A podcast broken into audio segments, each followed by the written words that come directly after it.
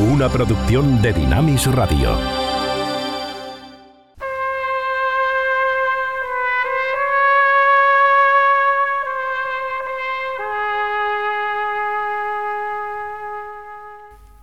No es casualidad que los momentos clave de la saga del Padrino haya una ceremonia religiosa, entrelazada con actos de violencia.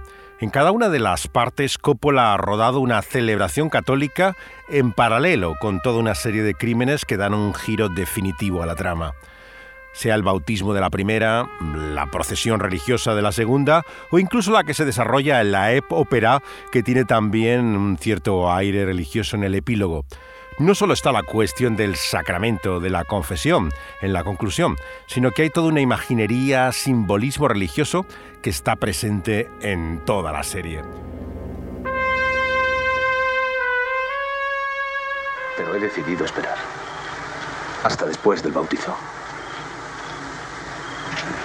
Voy a ser el padrino del hijo de mi hermana Connie. Entonces me las entendré con Barsini, con Tatalla y con las otras familias. Estos años se han hecho varios estudios académicos referentes a el papel que juega la religión con todo su simbolismo e imaginería en la saga del Padrino que ha cumplido ahora medio siglo. Vemos también la afirmación sorprendente que ha hecho el arzobispado católico estadounidense de que El Padrino en realidad es una obra católica Ex iateo et mundi spiritus et ad logos spiritus santo paraclito. Oremus, Regis nostrum per Christum Domino nostrum. Amen. Micael, Luces Domine et divini impressiones segnatus, es in magnitudine gloria tua rudimenta servans, per custodia mandatorum ad tuorum, a regenerazione in gloria per venir meriatur, per griendur Christum Domino nostrum. Amen. Oremus, como la mayoría de los americanos, Coppola cree en Dios. El ateísmo y el agnosticismo son fenómenos prácticamente inexistentes en América, a diferencia de Europa. Pero su adoración la describe muy ambiguamente, en términos de un espíritu creativo. Sería más bien lo que en España llamamos un católico no practicante. Si el catolicismo romano es una religión fundamentalmente sacramental, no hay duda de que el padrino no, no, carece ni mucho menos de sacramentos. Hay bautismos, funerales, confesiones. La iconografía además domina toda la serie. Hay imágenes de Jesús, de María, de santos, una escena detrás de otra. Sin embargo, lo que creo que la acerca al cristianismo en general es su visión de lo que la escritura llama el pecado.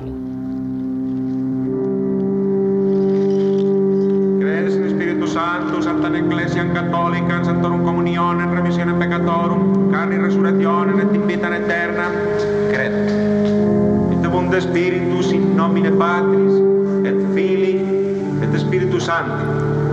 El acierto de la saga yo creo que está en mostrar cómo el mal afecta a cada generación, lo que llamaríamos en términos tradicionales el pecado original es así como el propio Coppola ha descrito el problema que muestra el ser humano en esta su obra. Michael, ¿crees en Dios Padre Todopoderoso, creador del cielo y de la tierra? Sí creo. ¿Crees en Jesucristo, su único Hijo, nuestro Señor? Sí creo. ¿Crees en el Espíritu Santo y en la Santa Iglesia Católica? Sí creo. El bautismo es un sacramento fundamental en el catolicismo. Como sabemos, el número de católicos, de hecho, corresponde al número de bautizados. Y como es irrepetible, da igual que estén ahora en otra iglesia, o sean bautizados de nuevo. El bautismo que vale para el católico, para su salvación, es el primero, el católico. El clima es de la primera parte del Padrino, no hay duda de que es este bautizo en que Michael actúa de padrino. Creo en Dios Padre Todopoderoso, Creador del cielo y de la tierra. Creo en Jesucristo, su único Hijo, nuestro Señor que fue concebido por obra y gracia del Espíritu Santo y nació de Santa María Virgen. La realización de esta escena del bautismo usa un montaje paralelo estilo Griffith, con una fuerza visual, verbal, luminosa, musical extraordinaria, junto con tantos detalles de la ceremonia preconciliar y que aparecen entrelazados los asesinatos de las cinco cabezas de la mafia neoyorquina. Al renovar sus votos de bautismo, las preguntas del cura a Michael pasan del latín al inglés en el español que estamos oyendo doblado para mostrar aún más la dualidad que existe. Michael Francis Ritchie, ¿renuncias a Satanás?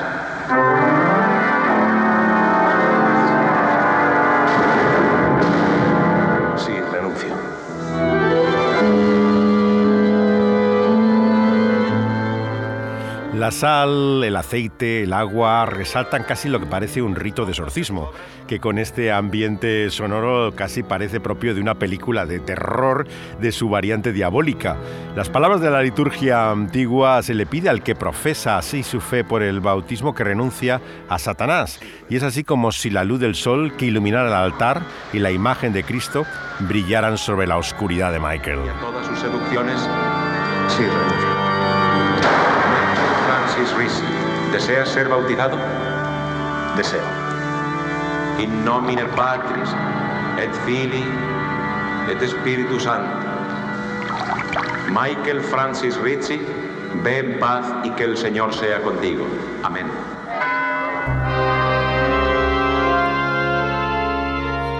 El bebé, por cierto, que aparece en la película es Sofía Coppola, de cuando llevaba poco tiempo recién nacida, la hija del director, que es ahora una reputada cineasta. El sacramento en la religión es un signo, pero para el catolicismo romano es un signo eficaz. Eso quiere decir que no solamente significa la gracia conferida, sino que también confiere la gracia que significa citando el Catecismo Católico. Actúa para la Iglesia de Roma ex opera operato, o sea, en virtud del mismo rito. De hecho, el lenguaje del Vaticano II, la Iglesia es en Cristo como un sacramento, no significa, por supuesto, que una persona no se pueda salvar sin el bautismo o la penitencia, ya que basta el deseo, al menos implícito, del sacramento respectivo.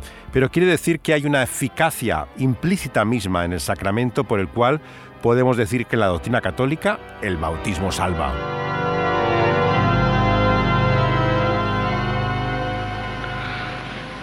Sé que me culpas de la pérdida del niño. Sí. Y sé cómo has sufrido. Prometo compensarte. Juro que te compensaré, Kay.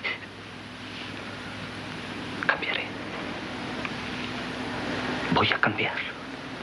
He descubierto que tengo fuerza para cambiar. Y ahora olvidemos lo del aborto. Tendremos otro hijo. Y lucharemos juntos. Tú y yo.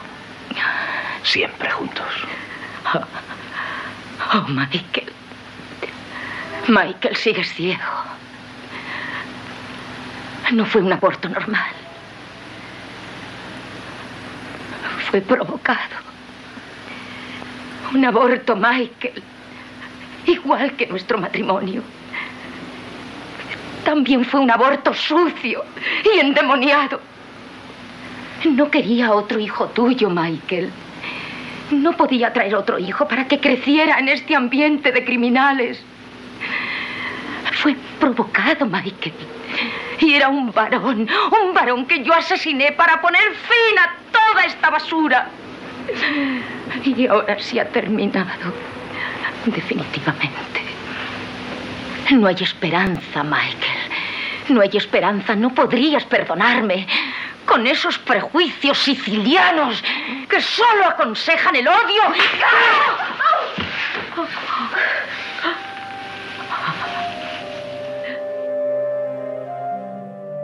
En un sentido, el padrino muestra las contradicciones de la religión americana. Se opone al aborto, como Michael Corleone, hasta el punto de romper su matrimonio, mientras muestra tal desprecio a la vida que toda su carrera está basada en el crimen. Ama a la familia tanto como los cristianos hablan de sus valores, pero no tiene reparos incluso en disponer de algunos de los miembros de ella, si es necesario, claro. Su sacramentalismo pretende salvarnos mágicamente, por lo tanto, de un pecado en el que estamos tan inmersos que no hay forma de salir. Espero que asistáis a la ceremonia en la que recibiré honores papales en agradecimiento a mis obras de caridad. La única riqueza de este mundo son los hijos. Por encima del dinero y el poder de la tierra, vosotros sois mi verdadero tesoro. Anthony y Mary, aunque confié vuestra educación a vuestra madre por vuestro propio bien, sabéis con cuánta ilusión espero volver a veros, deseándoos que la felicidad reine en nuestras vidas. Quizá podáis convencer a vuestra madre para que asista a esta celebración. De ese modo, de vez en cuando, podríamos estar juntos en reuniones familiares. En cualquier caso, recibid un fuerte abrazo de vuestro padre que os quiere. Es el comienzo de la tercera parte del Padrino, que ahora se ha convertido en un epílogo y que recibe en el inicio un nuevo montaje que el que tenía originalmente. Es cuando Michael recibe la condecoración papal de la Orden de San Sebastián. No sabemos si con conciencia de culpa o para mostrar la hipocresía que suele suponer esta religiosidad.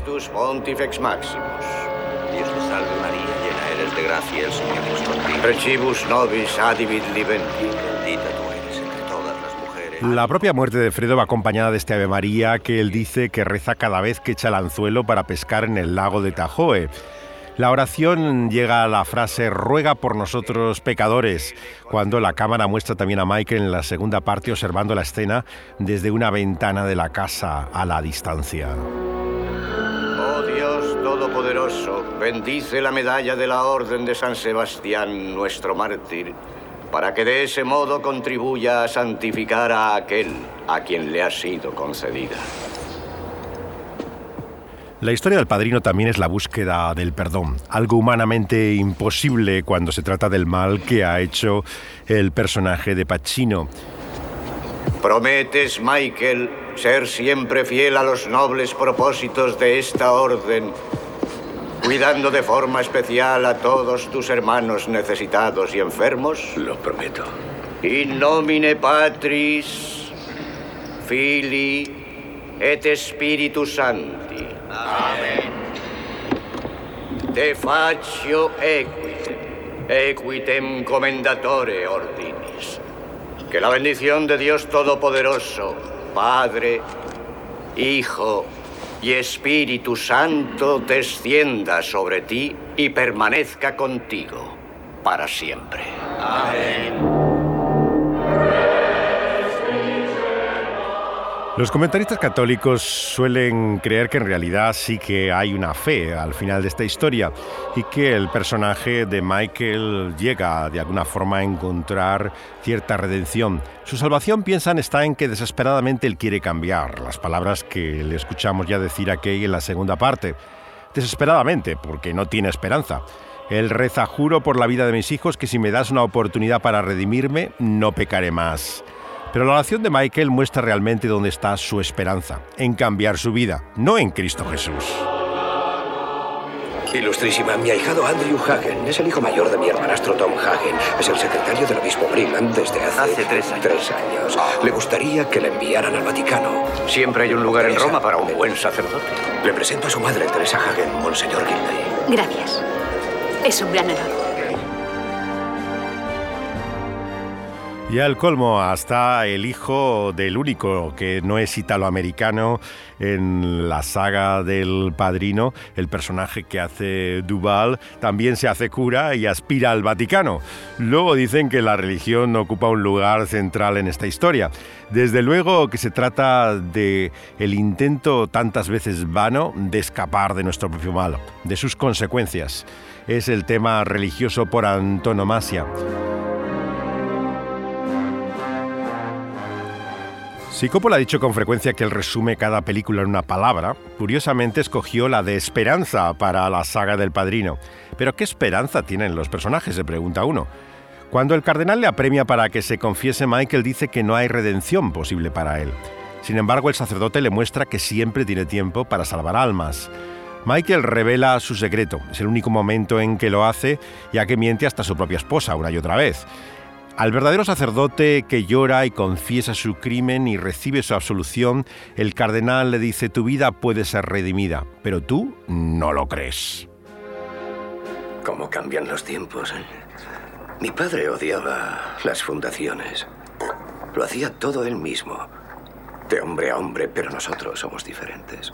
No es distinto a cualquier otra empresa. Controlamos mucho dinero con muy poco. Reducimos impuestos. Y el gobierno no nos controla. ¿Sí? Bene. Padrino. Andrew, Padrino. te vas a Roma. Quería agradecerle todo lo que ha hecho por mí. ¿Quieres desayunar con nosotros? Gracias, no puedo.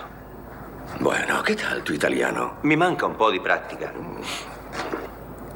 Su padre era un gran abogado. Lo sé. No vivió para haberle ordenado. Yo sí. ¿Conoces la ceremonia? No. Oh, es hermosa. Me sentí muy orgulloso. Ven, te acompañaré. Andrew, si oyes algún rumor por el Vaticano, comunícamelo. No, no, no, no. no. Andrew es un verdadero creyente. Atención a esta frase, un verdadero creyente. El propio personaje que hace Pacino nos engaña. Él distingue entre quien es verdaderamente con fe y quien no la tiene.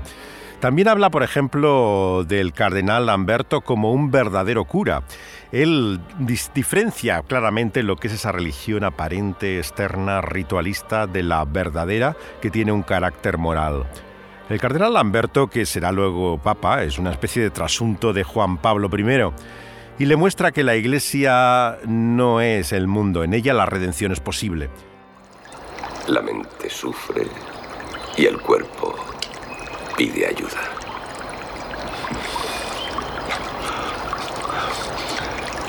Es cierto. ¿Le gustaría recibir el sacramento de la confesión?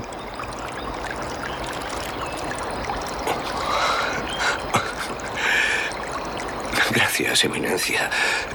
Pero... Hace ya tanto tiempo. No sabría... No sabría por dónde empezar. Han pasado 30 años. Pero creo que necesitaríamos demasiado tiempo. Siempre lo tengo para salvar almas. Bueno, ya no es posible mi redención. No, no, no, no. Potete andare via per due, tre minuti, per favore. Gracias. Oigo las confesiones de mis propios sacerdotes aquí en el claustro. A veces el deseo de confesarse es abrumador y debemos aprovechar ese momento. ¿De qué sirve confesarme si no me arrepiento? Esta es la tragedia de la religión que muestra el padrino. Coppola ha dicho con frecuencia que su palabra preferida para describir a esta saga es esperanza. Él tiene siempre un término clave que describe para él en su mente cuál es el proyecto de un film en concreto. Pero ¿qué esperanza es la que ve él en estos personajes? Cuando el cardenal le apremia para que se confiese, Michael, como escuchamos, dice que no hay redención para él. Sin embargo, el sacerdote le muestra que siempre tiene tiempo para salvar almas. Michael entonces revela el secreto de su vida que no vamos a desvelar como spoiler final de la saga, pero es el único momento de hecho en que lo hace en toda la historia. Eh, de hecho miente hasta su propia esposa, Kay, una y otra vez. Es ante este verdadero sacerdote, que es el cardenal Lamberto, luego pontífice, que llora, el, el único momento en la película, confesando su crimen y recibe, como escuchamos, las palabras de absolución, eh, el cual el cardenal le dice que su vida ha sido redimida. Tus pecados son terribles y es justo que sufras. Tu vida podría redimirse, pero tú no lo crees así. Por eso no cambiarás. Ego te absolvo in nomine Patris et Filis et Spiritus Sanctus. Amén.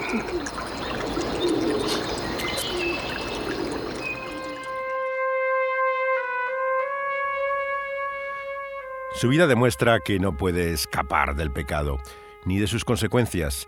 Él mismo teme que en este mundo no podrá escapar del todo a la justicia.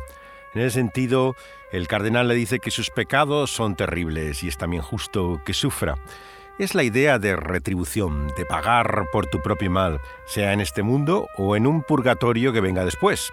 Pero uno tiene que padecer siempre por su culpa. El Evangelio, sin embargo, es otra cosa. Otro que sufre en nuestro lugar. Cristo, dice el apóstol Pablo a los Corintios, muriendo por nuestros pecados. El comentarista católico cree que en realidad sí que hay un mensaje de fe al final del padrino. Su salvación, piensan, está en que desesperadamente quiere cambiar. Desesperadamente porque no tiene esperanza. Aunque reza, ¿no? Que jura por la vida de sus hijos, que si le dan una oportunidad se redimirá, que no pecará más, ¿no? Pero la oración de Michael muestra realmente dónde está su esperanza. En cambiar de vida, no en Cristo Jesús. Eso es lo que él anhela y desea. Confié en el acuerdo de negocios con el arzobispo. Me fiaba de él. No albergaba la menor duda respecto a su honradez, pero como puede ver, soy víctima de un engaño. Me está evitando. Grandes sumas de dinero han caído en manos de los Pensonovante con altos cargos políticos y el Banco del Vaticano lo garantiza. Dios mío, si lo que dice es cierto, habrá un gran escándalo. Observe esta piedra. Ha estado en el agua durante muchísimo tiempo. Sin embargo, el agua no la ha penetrado. Mire, está completamente seca. Lo mismo les ha ocurrido a los hombres en Europa. Durante siglos han estado rodeados por el cristianismo, pero Cristo no les ha penetrado. Cristo no vive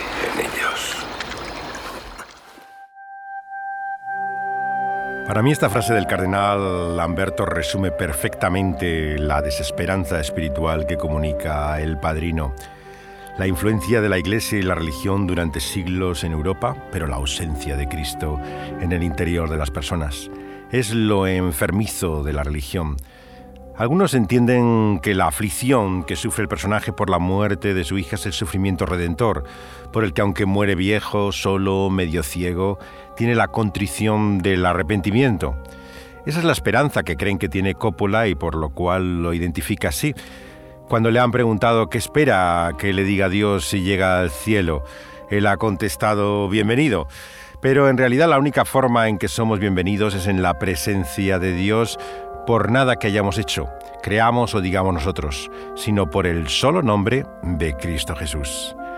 La redención finalmente no está en nosotros, está en la sangre de Cristo Jesús. Es la única que nos limpia de todo pecado.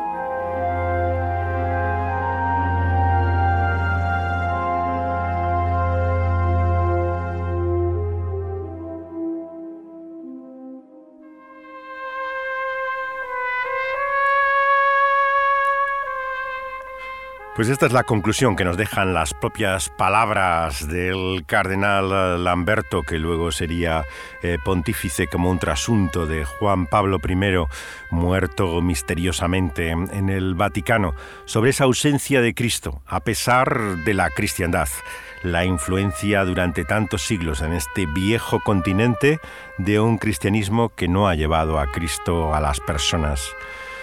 Pueden escuchar todos los programas de lo que ha sido esta serie por el medio siglo que ha cumplido ya el padrino de Coppola y que pueden encontrar en las plataformas donde es subido como medio de podcast.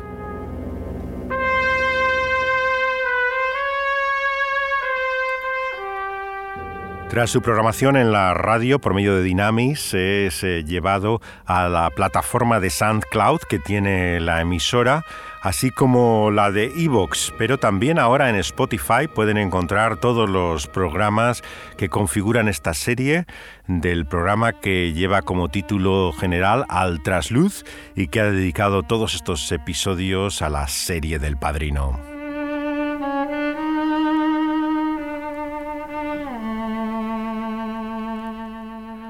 Ha logrado conjuntar todos estos elementos de sonido, de voces, grabaciones y músicas. Dani Panduro al control una vez más del el programa.